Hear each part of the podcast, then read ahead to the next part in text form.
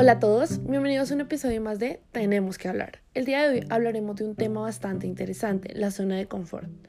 A muchos nos cuesta permitirnos salir de esta zona, ya que la comodidad trae mucha tranquilidad a nuestras vidas y nos permite ser felices sin problema.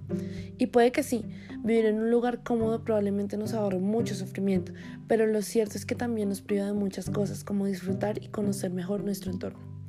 Siempre he sido una persona a la que le cuesta mucho exponerse en público, pero esta clase me ha brindado la oportunidad de arriesgarme más.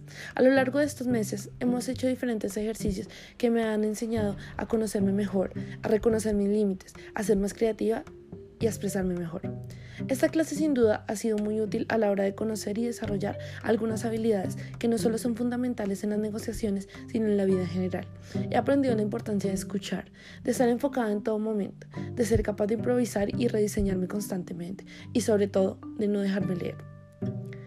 Clase a clase, he logrado interiorizar muchas cosas, entre las que más destaco son la importancia de las relaciones a largo plazo de dar lo mejor de mí en todo momento, ya que no sabemos si esa oportunidad será única. A trabajar en equipo, porque lo que le sucede a uno nos afecta a todos. A proyectar la imagen correcta ante los demás. A estar preparada porque cualquier cosa puede suceder.